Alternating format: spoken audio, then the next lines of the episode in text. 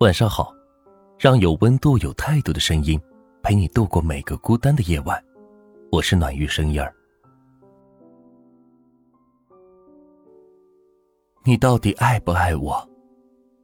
琪琪抱着刚出生的孩子，哭着问老公：“爱呀，不爱为什么和你结婚？”老公看着手机，随口答应道：“真的吗？”琪琪再次抱紧了怀抱中的孩子，孩子感受到母亲的伤感，也跟着她哭了起来。男人听到孩子的哭声，抬眼看了一眼琪琪。真的，你快哄哄我儿子，他怎么又哭了？琪琪望着眼前这个一副事不关己、高高挂起的男人，默默抱着孩子回了房间。琪琪和老公是相亲认识的，不到半年。就去领了结婚证，办了酒席。老公是一个很体贴的人，婚后对琪琪十分好，琪琪很满意这个相亲对象，也渐渐真的爱上了他。不久，琪琪怀上了宝宝，老公和婆婆都特别开心。婆婆为了方便照顾琪琪，和夫妻俩住在了一起。和婆婆的相处了一段时间后，琪琪发现，婆媳关系。好像也没有别人说的那么难处理，老公对琪琪也比以前更好了。可是生了孩子之后，琪琪发现一切都变了。面慈目善的婆婆好像对她的要求越来越多了，不让她找月嫂，不让她用奶粉喂孩子，也不让她出月子之后回去上班。琪琪想好好跟婆婆说，却发现婆婆考虑的第一位。永远是她的孙子。婆婆说不通，她只好找老公诉说，却发现老公听都不愿意听，只是随口说着：“她是我妈妈，你要让着她，老人家嘛，孙子是她的快乐，我们顺着她就好了。”琪琪看着眼前的老公，感觉说出那句话的那一刻，自己好像不认识他了。你还爱我吗？他脱口而出：“哎呀，你是我老婆。”男人抱了抱她，哄着：“那你帮我跟我婆婆说一下吗？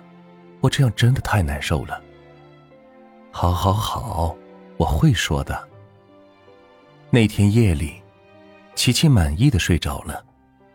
可是半夜，孩子再次哭闹了，婆婆直接敲门，把琪琪喊醒喂奶。